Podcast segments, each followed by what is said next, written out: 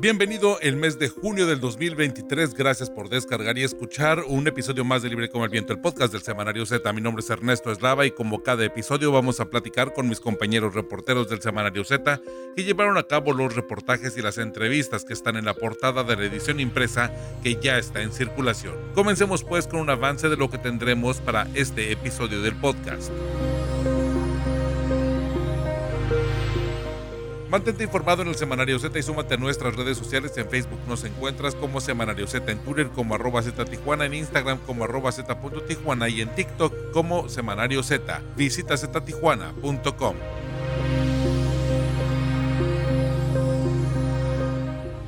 En la edición 2566 del 2 al 8 de junio del 2023 del Semanario Z tenemos elecciones 2023, extorsión y abandono. Hablaremos de la situación que tiene el Partido Verde Ecologista de México y el Partido del Trabajo en Coahuila. También el PRI anuncia que no tiene respaldo del gobernador del Estado de México y el candidato Ricardo Mejía señaló a Morena de chantaje político. El líder tricolor niega la negociación. Esto en el tema político. Call centers del crimen. Ahí también hablaremos acerca de un trabajo de investigación Z sobre estos ocho jóvenes de Zapopan que laboraban en un call center, en un centro de llamadas irregular, que fueron sustraídos violentamente y fueron desaparecidos. Criminales operan este tipo de centros para extorsiones, fraudes y usurpación de identidad. Este trabajo de investigaciones Z también identifican al ranchero del cártel de Sinaloa. En Investigaciones Z hablaremos de Franklin Ernesto Hueso Hernández, que es, de acuerdo a las autoridades de la Mesa de Coordinación de Seguridad en Baja California, cabecilla de asesinos para el cártel de Sinaloa en Baja California y además está implicado en las quemas de transporte público hace prácticamente unos meses aquí en Baja California, entre Tijuana, en Tecate, Mexicali y Ensenada. Tijuana en vertical, con Julieta Aragón vamos a platicar acerca de los proyectos que hay para la región en torno a las construcciones de edificios de multifamiliares. En tres meses, el Instituto de Planeación de Tijuana, el INPLAN, prevé entregar un plan precisamente para proyectar el crecimiento de la ciudad entre el 2023 y 2040 a la Comisión de Planeación y Urbanización para su dictamen y posterior votación en Cabildo. Pero hay grupos de ciudadanos que cuestionan y rechazan este proyecto. Estás escuchando Libre como el Viento, el podcast del Semanario Z.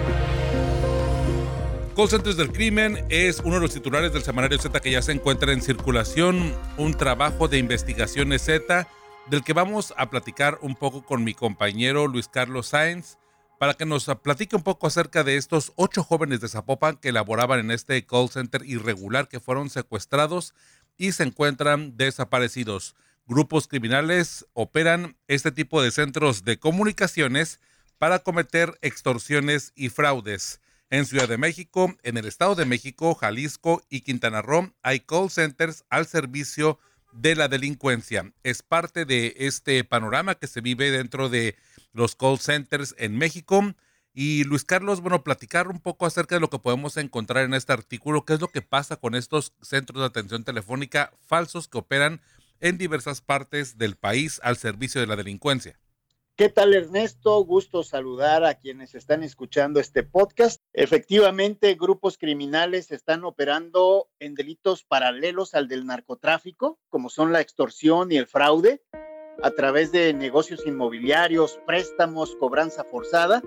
y están utilizando en su favor las formas organizacionales de algunas empresas y herramientas tecnológicas como aplicaciones, para comunicarse con sus potenciales víctimas a través también de teléfonos celulares. Y es una práctica ilícita que no es nueva, pero que ha pululado sobre todo a partir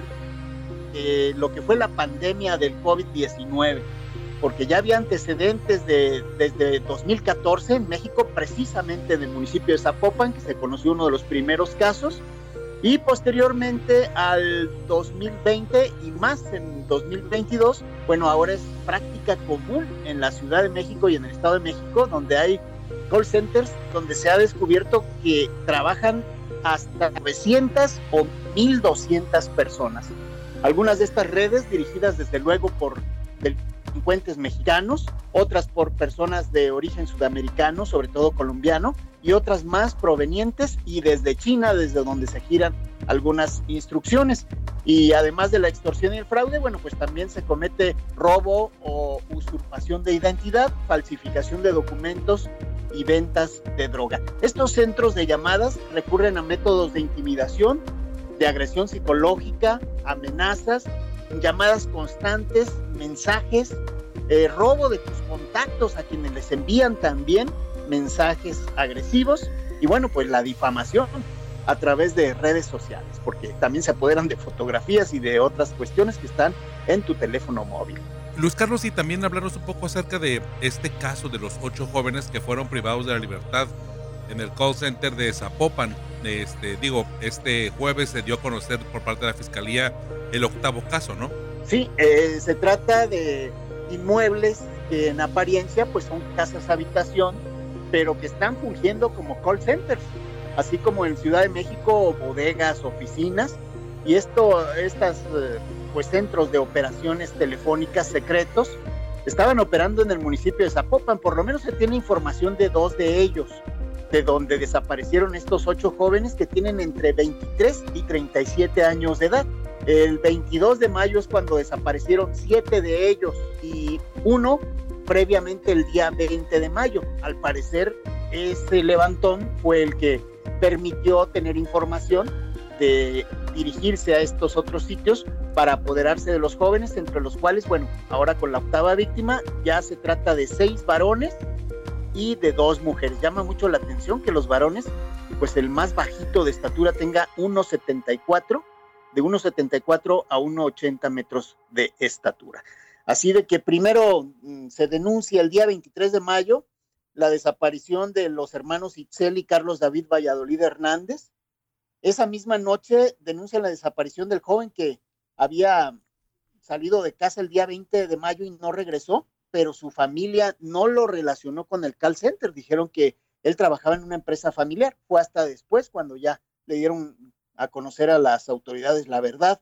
El 24 de mayo denuncia la desaparición de Arturo Robles Corona, de 30 años, y de Jesús Alfredo Salazar Ventura, de 37. El 26 de mayo de Mayra Karina Velázquez Durán, de 29 años. El sábado 27 de Jorge Miguel Moreno Morales, de 28. Y este jueves primero de junio, la desaparición de Juan Antonio, de 34 años. Todos ellos no se sabe nada hasta la fecha. Hay la Mm, pesquisa que llevó a las autoridades hasta un barranco en la colonia Mirador Escondido en Zapopan el martes 30 en la noche y en ese fondo fueron reportadas bolsas de plástico con restos humanos, estamos hablando a muchísimos metros de profundidad,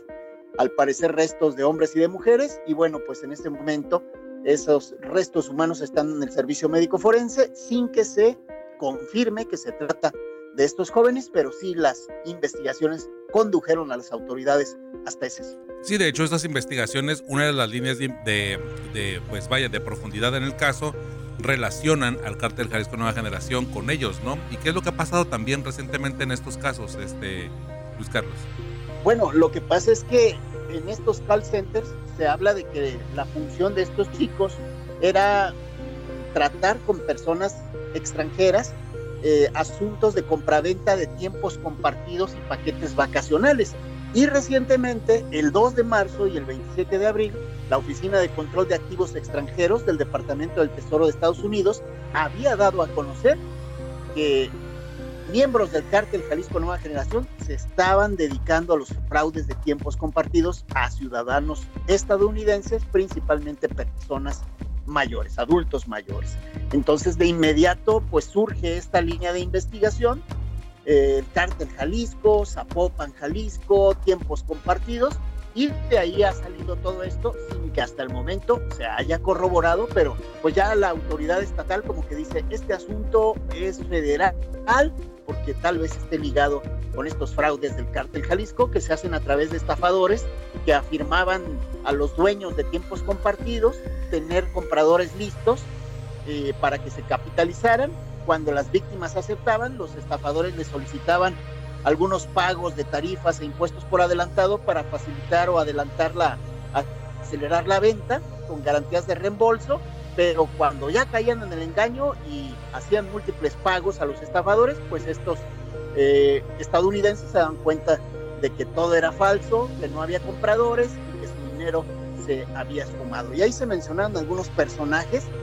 de la delincuencia organizada, muy ligados al líder del cártel Jalisco Nueva Generación, como Carlos Andrés Rivera Varela, alias La Firma, un colombiano, Francisco Gudiño Aro La Gallina y Julio César Montero Pinzón el Tarjetas. Eso fue en la primera designación que se hizo en marzo y ya en la de abril se agregaron a personas y estamos hablando de un total de 27 empresas o compañías que eh, pues registradas presuntamente eh, ante la autoridad pues estaban ejerciendo este tipo de engaños. Vaya la, la forma en la que, digo, sorprendente y, la verdad este, muy interesante ver cómo pues se multiplica, y diversifica ¿no? la actividad de,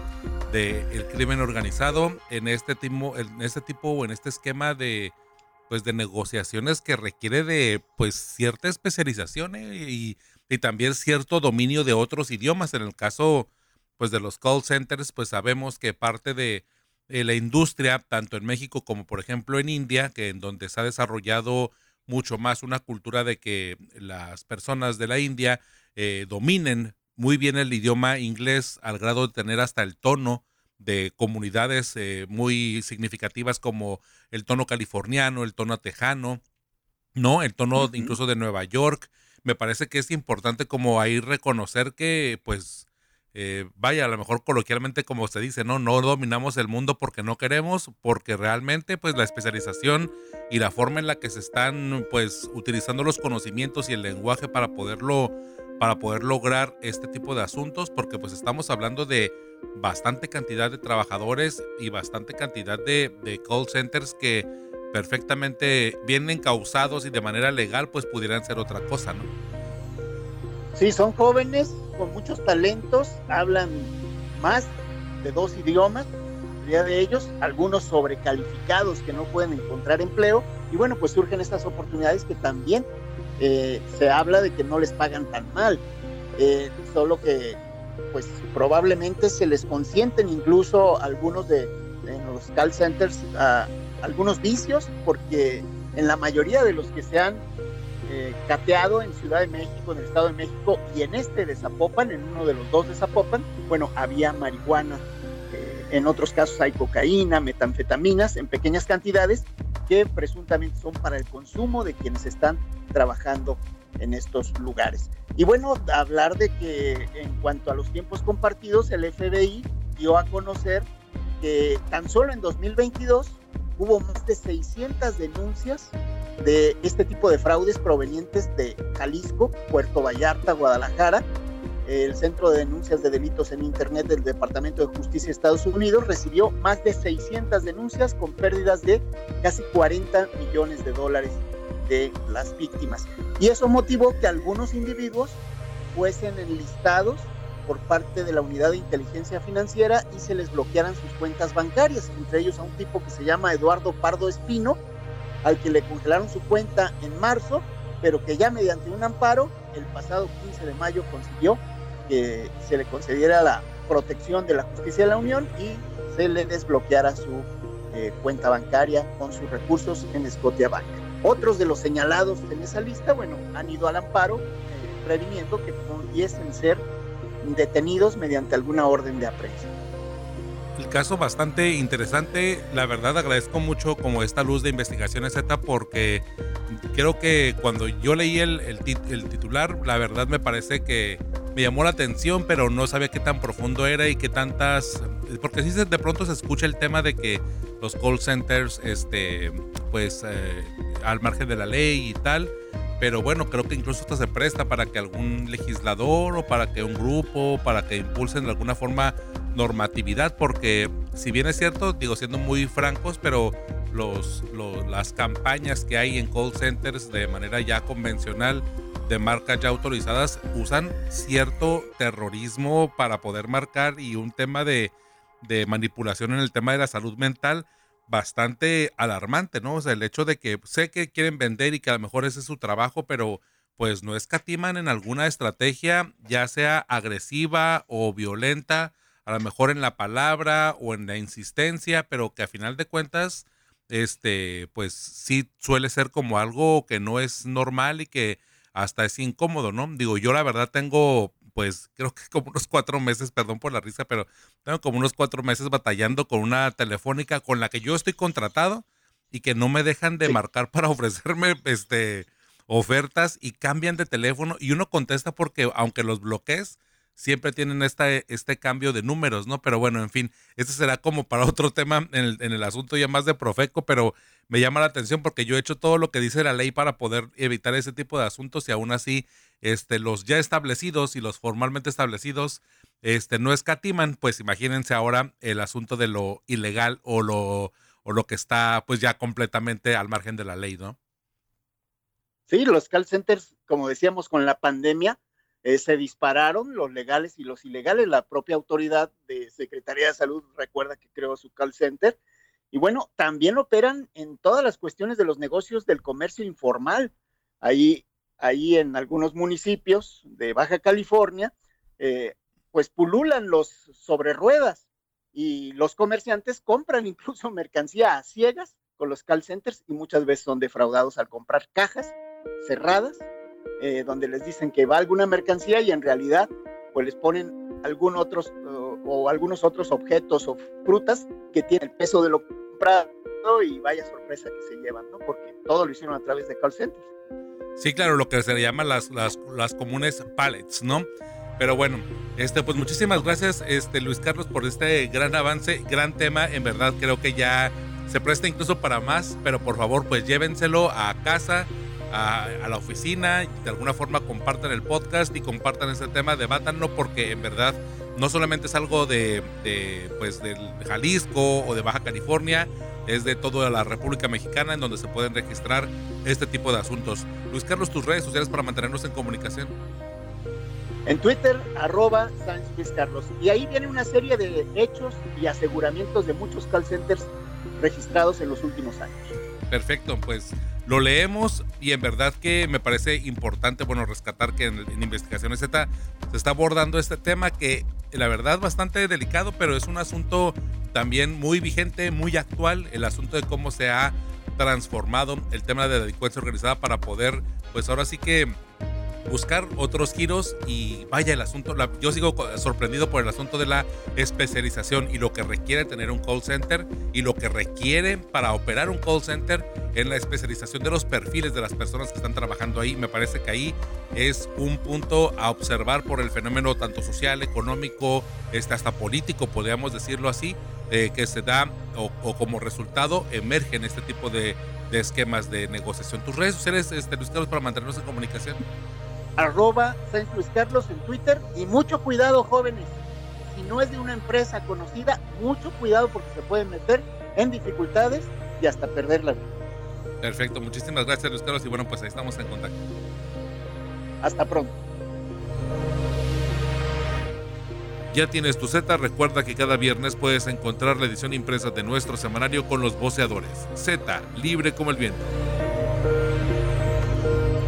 Identifican a Baja California a el ranchero sicario del cártel de Sinaloa, Franklin Ernesto Hueso Hernández, es, de acuerdo a las autoridades de la Mesa de Coordinación y de Seguridad en el Estado, el cabecilla de asesinos del cártel de Sinaloa en Baja California. Este, para ver este reportaje de investigaciones, esta vamos a platicar con mi compañera Rosario Mozo. Rosario, bueno, ¿de qué va este reportaje, este trabajo periodístico? Hola Ernesto, un saludo a los lectores de Z y oyentes del podcast Libre como el Viento. Te comento que finalmente después de 19 meses de que se diera a conocer su apodo y fuera identificado en septiembre del 2021 como el nuevo cabecilla criminal de los homicidas de la célula de los hermanos Arzate García, traficantes al servicio de Ismael El Mayo Zambada en Baja California, como mencionaste, Franklin Ernesto Hueso Hernández, quien se presume inocente mientras no se declare su responsabilidad por la autoridad judicial, de acuerdo al artículo 13, fue identificado por las corporaciones integradas a la Mesa de Seguridad del Estado como el ranchero. Y resulta que contrario a las primeras versiones en las que se indica que venía de otro estado o que era un criminal nacido en Centroamérica, es un sujeto con antecedentes de delitos en Tijuana desde el año 2015. Para tener una mejor idea de quién es este sujeto, recordemos que en mayo del año pasado fue detenido un grupo de seis hombres quienes habían incendiado un local en la zona de tolerancia Tijuana y habían matado con un tiro a un hombre que salió de entre las llamas. Estos hombres declararon que tenían poco tiempo de haber llegado a Tijuana de diferentes estados de la República, donde ya delinquían para el cártel de Sinaloa y que los habían mandado a hacer una limpia. A las órdenes les dijeron que se pusieran a las órdenes del ranchero, quien les daba instrucciones por teléfono. Esa versión de la supuesta limpia se repitió en los siguientes meses en diversos asesinatos en Tijuana, Rosarito, Ensenada y Tecate y la zona costa baja californiana en medio de la proliferación de cárteles de trasiego de droga en Baja California, incluidas varias células del cártel de Sinaloa peleadas entre sí, el plan que de acuerdo a las autoridades le ofrecieron los hermanos Arzate al Mayo fue que para bajarle a la violencia, a las detenciones y aumentar el tráfico de droga, ellos debían ser los únicos que dominaran el crimen de Baja California, generando acuerdos o aniquilando a las otras células sinaloenses. Y lo, y lo mismo que para los representantes de las otras mafias, llámese Jalisco, llámese Arellano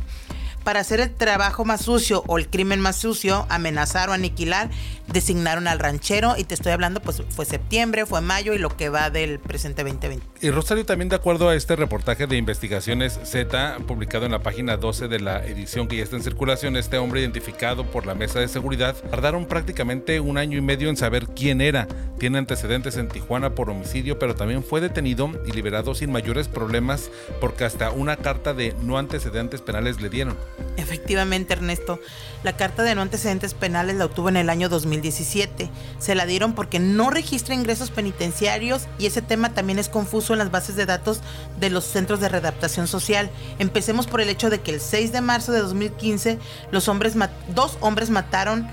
en frente de varios testigos a otro a la salida del basurero de Tijuana. El día 10 de marzo las autoridades emitieron un boletín que se publicó en los diarios de la localidad informando que habían consignado a Franklin Hueso Hernández y a Francisco Javier Mesa Fong por ese delito. Al revisar las bases de datos Z pudo corroborar que Hueso nunca fue procesado por el homicidio y que también lo habían acusado de posesión de armas de uso exclusivo del ejército y ahí viene otro dato extraño.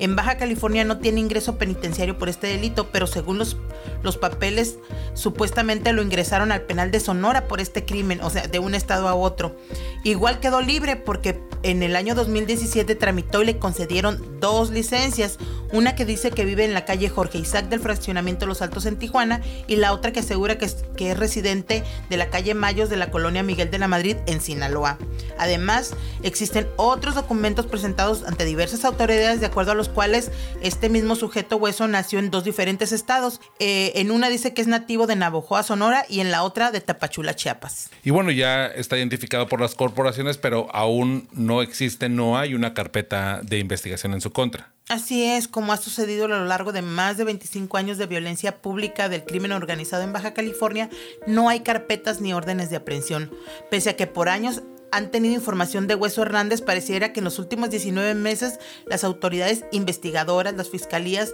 lo buscaban sin querer encontrarlo, lo mismo que a sus jefes criminales, porque en más de 12 años de haber sido identificados dentro del organigrama delictivo de Baja California entre 2008 y 2010, René y Alfonso Azate tampoco tienen orden de aprehensión, al igual que otros operadores que también son del mismo grupo, Jesús Rafael Yocupicio, Edwin Antonio López Rubio, Leopoldo, Leopoldo Lizárraga Ochoa, al Israel Alejandro Vázquez y una serie, el ruso, eh, los detractores o los opositores de este grupo criminal que son del CAF como Pablo Edwin Huerta Nuño o los del, o los del Cártel Jalisco, los hermanos Javier Adrián, Beltrán Cabrera e Isaac Chávez Cabrera o Pedro Stanley Gerlinec también de otro grupo. Ninguno de estos a pesar de tener años delinquiendo, de ser identificados dentro del organigrama criminal, tienen órdenes de aprehensión vaya situación y pues bueno, después de este año y medio, más de año y medio, pues ya logran identificar este objetivo de acuerdo a la información de las mesas de, investigación y de seguridad en Baja California que les compartimos aquí en el semanario Z en este titular que ya se encuentra en circulación. Muchísimas gracias Rosario por este avance periodístico. Nos escuchamos la próxima semana, Ernesto. Cada viernes por la tarde puedes descargar un episodio nuevo de Libre como el Viento, el podcast del semanario Z. Encuéntranos en Spotify, Google Podcast o en iTunes. Suscríbete y no te pierdas Libre como el Viento, el podcast del semanario Z. Tijuana en vertical es uno de los artículos que están como titulares del semanario Z que ya se encuentra en circulación. Platicaremos con mi compañera Julieta Aragón sobre este tema que visualmente se nota que Tijuana está creciendo hacia lo alto con edificios, con construcciones elevadas de diferentes pisos y en diferentes zonas de la ciudad que atienden pues esta necesidad binacional de tanto de, vivienda como el asunto de conectividad. Incluso, bueno, pues hay planes ya para poder analizar y para poder ver esto. Julieta Aragón, platícanos qué es lo que podemos leer en el semanario Z y por qué es importante empezar a, medir y empezar a calcular este tipo de desarrollos y este tipo de crecimiento que está teniendo la ciudad de Tijuana. Hola Ernesto, gusto en saludarte a ti, a ti y al auditorio. Pues mira, eh, nos echamos un clavado a la propuesta del Instituto Municipal de Planeación de Tijuana para el nuevo programa de desarrollo urbano del Centro de Población de Tijuana, conocido como PDUCPT 2023-2040. Este documento pues es el eje rector de cómo va a crecer o cómo se estima eh, que tenga Tijuana diferentes eh, pues posibilidades en materia de vivienda, en materia de transporte. Eh, como te digo, es el eje rector de eh, pues la política que se va a implementar en el territorio en Tijuana. Entonces es muy importante conocerlo porque hay que decirlo, este documento está en elaboración, ya pasó a consulta, se están haciendo modificaciones y eh, próximamente pues se pasará a la Comisión de Desarrollo Urbano para luego ser votada en el Cabildo. Ya una vez que se ha votado, bueno, pues eh, así que se regira la ciudad con esta nueva propuesta. ¿Qué dice el programa de desarrollo urbano del Centro de Población de Tijuana? Eh, bueno, Básicamente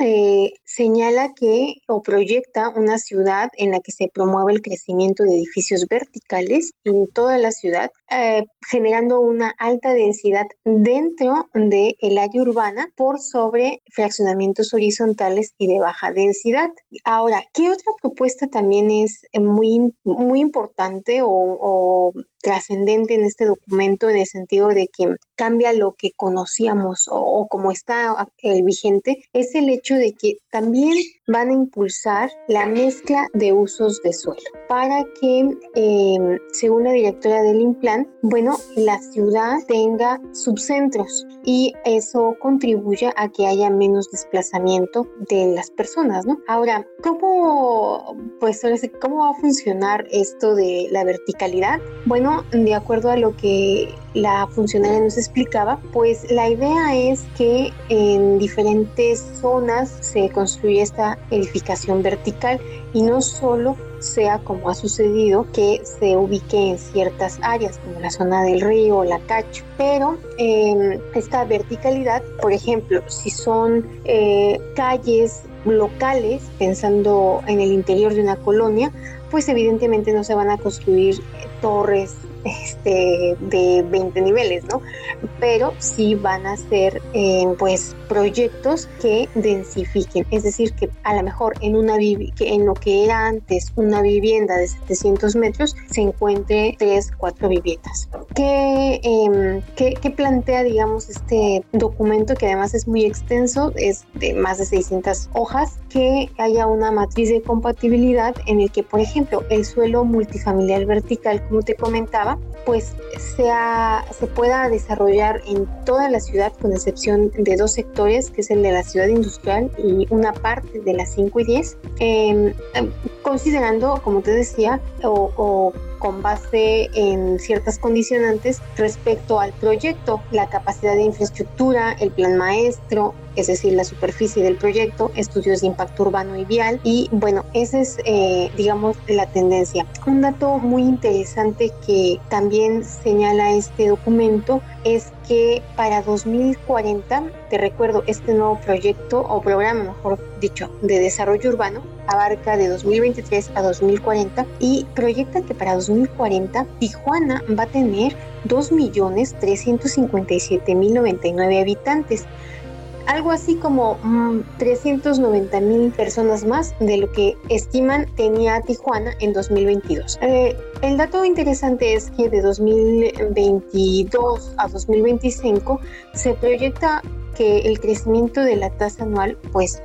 crezca, pero de 2025 a 2040 esa tasa de crecimiento de la población disminuye. Ah, si te estás preguntando eh, cuántas viviendas necesitaremos para 2040, bueno, según el Implan, eh, deberíamos desarrollar en promedio 12.000 viviendas al año, de las cuales 5.000 serán para abatir el rezago y alrededor de 7.000 por incremento poblacional. ¿Dónde estarán las, esas nuevas viviendas? Bueno, según el Implan, alrededor de 44% del total de la vivienda estimada para 2040 va a estar en Cerro Colorado, playas de Tijuana, Villa Fontana, el sector San Luis, Camino Verde, San Antonio de los Buenos, Parque Industrial El Florido y Santa Fe. ¿Qué es en donde se podrían hacer los verticales? No, los verticales son en toda la ciudad. estas viviendas que te comento, que van a concentrar el 40% de la población de toda la ciudad, para 2040, pues son estos, digamos, eh, áreas donde, pues,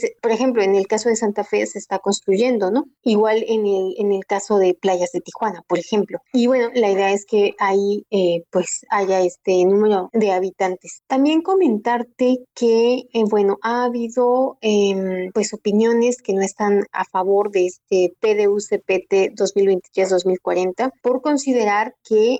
no, que va a generar digamos, más conflictos o eh, que los que va a resolver, ¿no? Eh, platicamos con el regidor de Morena, Oscar Montes de Oca, que es integrante de esta Comisión de Desarrollo Urbano, que es quien va a dictaminar la propuesta del Implan, y él nos señalaba que él, pues, em, considera que se tienen que hacer adecuaciones a este documento para reflejar la realidad de los residentes en las zonas que serán impactadas, porque, eh, como te digo, Mm,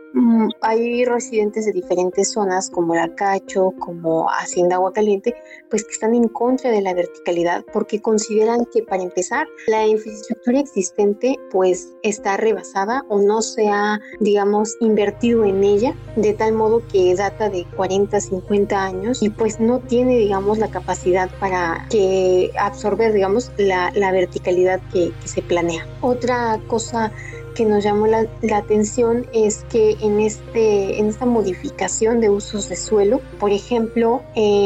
algunas zonas de conservación se van a cambiar. Es el caso muy en concreto de la Cañada Azteca, donde residentes de playas de Tijuana han señalado, bueno, eh, pues el que hay un proyecto para construir edificios con, de 15 niveles. Y nosotros le preguntábamos a la directora del Implan, eh, Nora Márquez Carvajal, y ella nos decía que en efecto esa zona de conservación ya no va a ser eh, pues digamos considerada como tal porque a decir de la funcionaria no tiene las características para ser una zona de conservación. Señaló que en 2010, que es eh, cuando se publica el PDUCPT vigente que rige actualmente la ciudad, se planearon esas zonas de conservación porque eran predios baldíos, pero que no hubo un estudio que garantizara que en efecto tienen características ambientales para conservarse como tal. Vaya situación no la que se va a vivir en playas de Tijuana, ahí pues avecina un tema seguramente mucho más rudo a futuro por el hecho de la tradición y por el espacio. Pues Julieta, la verdad el, panorama que nos platicas, digo nada más yo antes de concluir rescataría el asunto de que en este periodo del plan 2023-2040 más o menos representaría un 20% de la población de Tijuana, ¿no? Prácticamente este si hacemos como la proyección estaría creciendo, por ejemplo, dos de cada diez y eso contando con población estable, ¿no? Porque sabemos que por ser una zona fronteriza, pues la migración tiene diferentes aristas, entre ellas, pues los que vienen en camino para buscar el asilo o el sueño americano, también están los repatriados que por momentos se encuentran en la población flotante aquí en la ciudad y también, bueno, los residentes mexicoamericanos que un tanto el tema de las construcciones verticales, ahí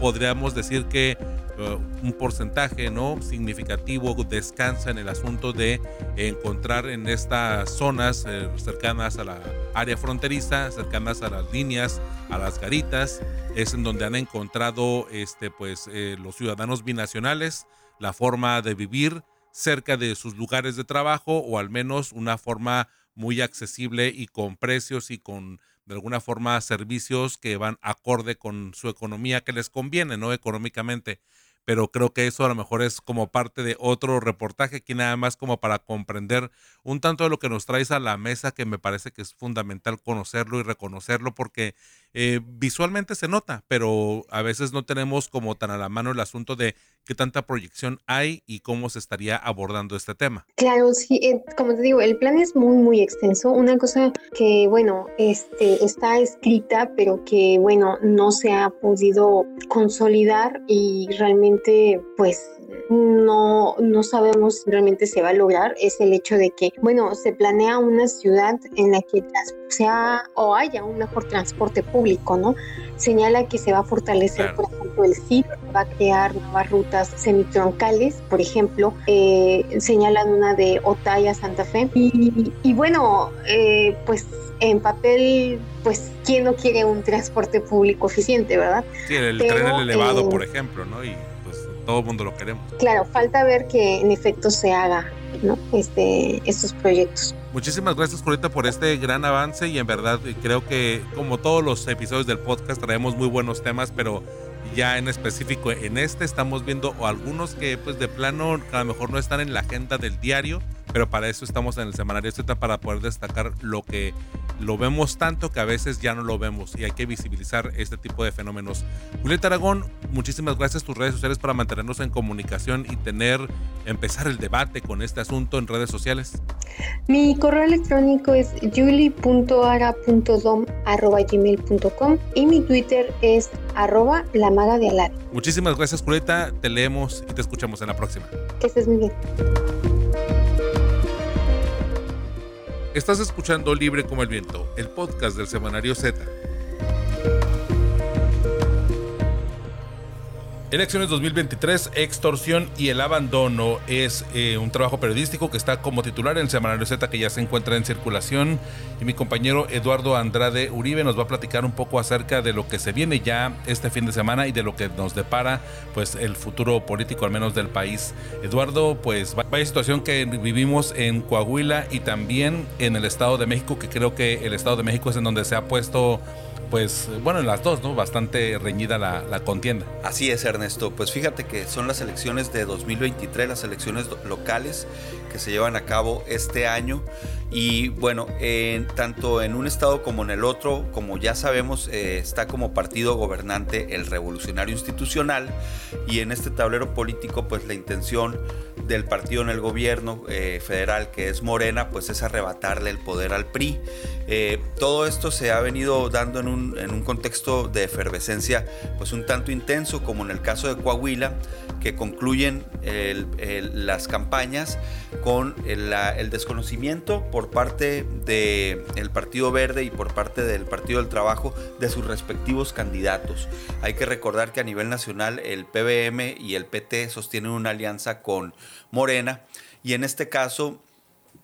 que fueron cada cual por su cuenta, eh, muy hacia el final de la contienda, a mediados de mayo, Mario Delgado, el dirigente nacional de Morena, prácticamente amenazó a las dirigencias nacionales de estos partidos de que si no cerraban filas con el candidato Armando Guadiana Tijerina, que es el candidato de Morena, pues esa alianza nacional que se perfila para el 2024 entre los tres partidos quedaría disuelta. Entonces dejaron solos a sus candidatos, tanto el PBM y posteriormente el, eh, PT, y cerraron filas con, con, Morena y obviamente pues los candidatos que quedaron relegados, ellos eh, van a seguir por su propia cuenta, este, sin cerrar filas con su contrincante Guadiana y, este, y con el con la seguridad eh, o la garantía de que pues sus nombres van a aparecer en las boletas este domingo 4 de junio. Sí, y que legalmente no se pudo hacer el cambio porque, digo, legalmente, de hecho, las últimas leyes que se aplican siempre es casi un año antes, ¿no? Más o menos como nueve meses antes no se puede hacer ningún cambio. Ahora sí que como se hace el corte en las leyes, esas son las leyes que van a estar vigentes durante toda la contienda hasta que se celebren los comicios y todavía lo que venga después de los comicios, los procesos legales. Y ahí me parece importante destacar que pues de hecho los candidatos, eh, en, específico el del PT, eh, hablaba mucho del tema de que, bueno, independientemente de que el Partido Nacional no los respalde, pues su nombre va a estar en la boleta, el logotipo también va a estar en la boleta y a final de cuentas los votos que hagan este, a favor de él o a favor de las otras personas van a permanecer tal y cual se fijaron cuando se hicieron los registros. Entonces, pues vaya legalmente a final de cuentas no le impacta, aunque ya en el tema del discurso público es en donde se genera el ruido, ¿no? Y donde creo que precisamente esta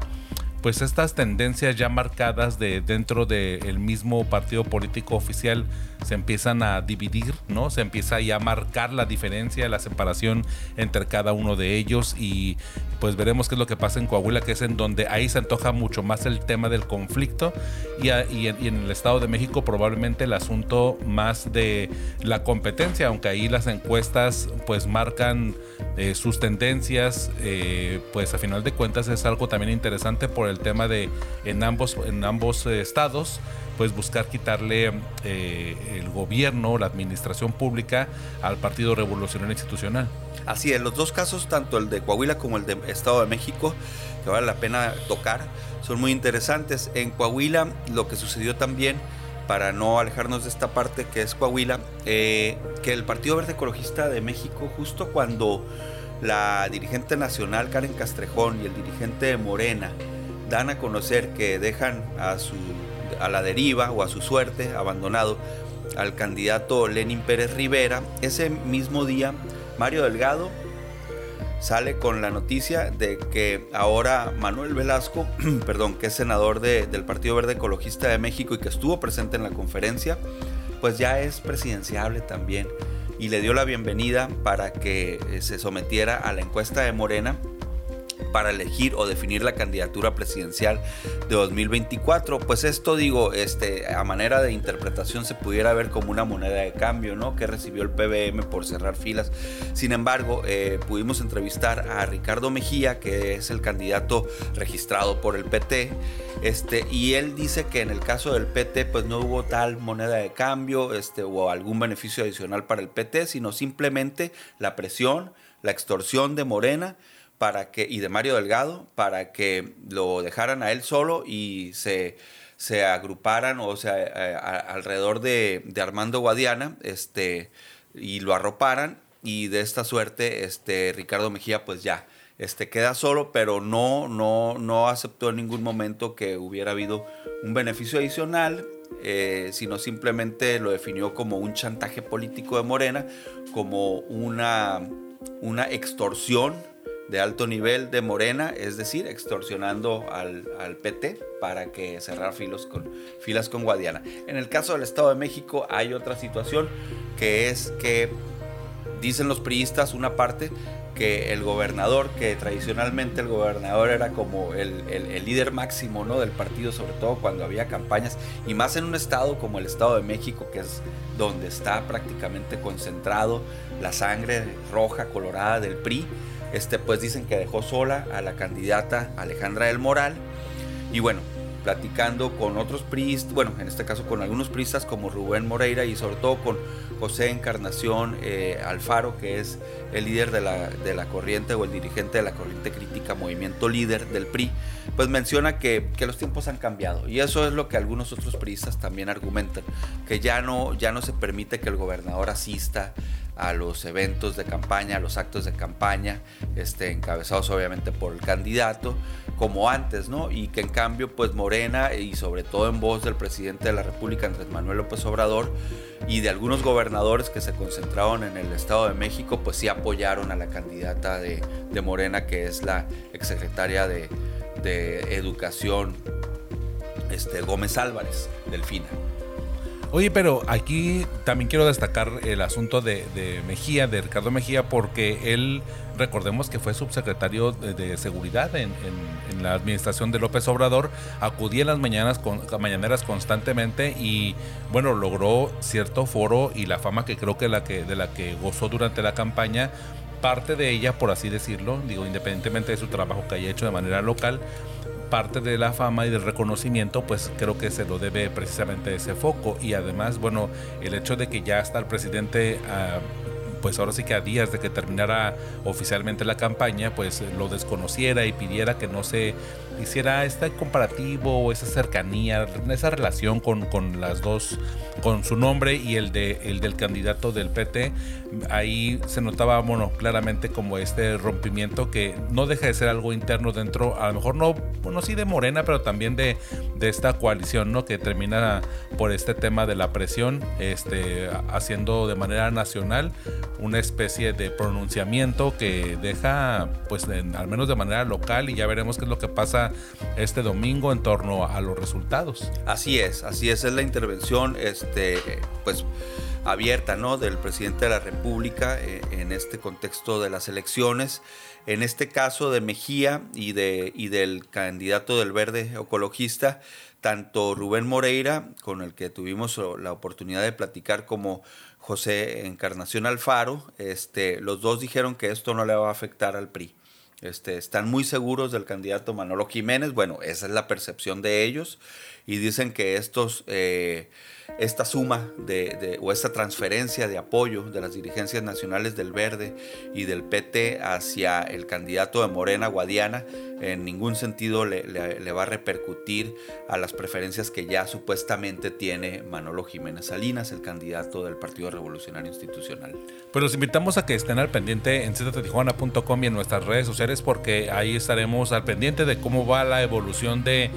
eh, de las elecciones, ¿no? de, los, eh, de cómo vayan desarrollándose la instalación de casillas y todos los trabajos que se llevan a cabo en cada vez que se celebran comicios en México, además de los resultados, que ahí va a estar bastante interesante la forma en la que se vayan a mover, porque siempre se antoja de que la elección en el Estado de México puede ser el antecedente, ¿no? el, que, el, el retrato más eh, cercano y el más fiel por las características que tiene el Estado de México en cuanto a la gran cantidad de electores que hay y las pues, situaciones incluso políticas de lo que se pudiera ver, ¿no? De lo que pudiéramos adelantar para el 2024 en donde llega, bueno, ya la elección presidencial y que eh, pues ya muchos y desde hace ya bastante tiempo han estado de alguna manera trabajando y, colocando el tema sobre la mesa en la discusión pública, que me parece que ahí es en donde eh, pudiera estar mucho más sentado el, tema de a lo mejor del, del morbo político, del círculo rojo, ¿no? Como se le llama. Así es, así es, es, es, una antesala este, bien definida, sobre todo pues en el caso del Estado de México que como mencionas pues es un termómetro, ¿no? De lo que puede pasar en el 2024, ahí está concentrada la fuerza eh, del PRI, pero también pues sabemos que es el Estado con, con mayor número de población, este, tienen un, un padrón como de, o sea, de millones de, de votantes, entonces pues eso es como que a escala lo que pudiera suceder en el 2024. A nivel nacional. Así es. Eduardo, pues tus redes sociales para mantenernos en comunicación y mantenernos al tanto, muy al pendiente de lo que pase eh, electoralmente en estos dos estados. Claro que sí, Ernesto, gracias. Mi correo electrónico es eduandradeu.com y mi página de Facebook es Eduardo Andrade Uribe. Perfecto, Eduardo, muchísimas gracias y pues te seguimos y nos escuchamos pronto. Gracias, Ernesto.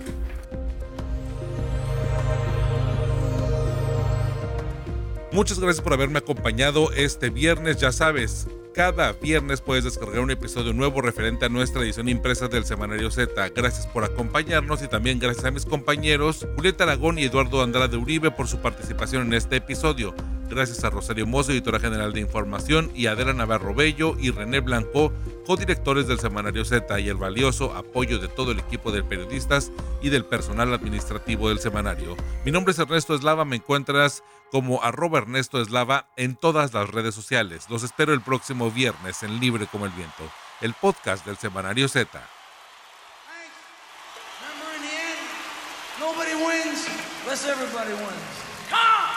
What time? In the day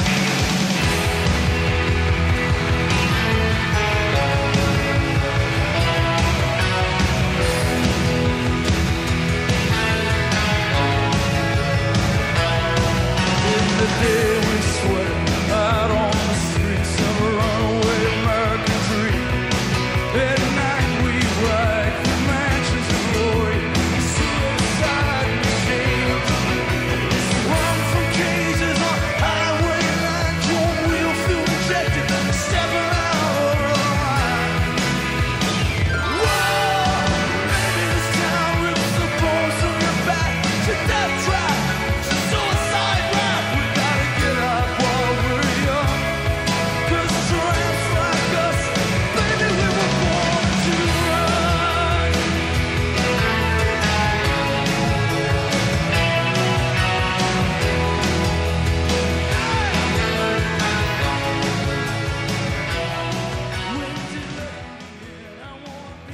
cumplir medio siglo, el 2 de junio de 1978 salió a la venta Darkness on the Edge of Town de Bruce Springsteen and the E Street Band.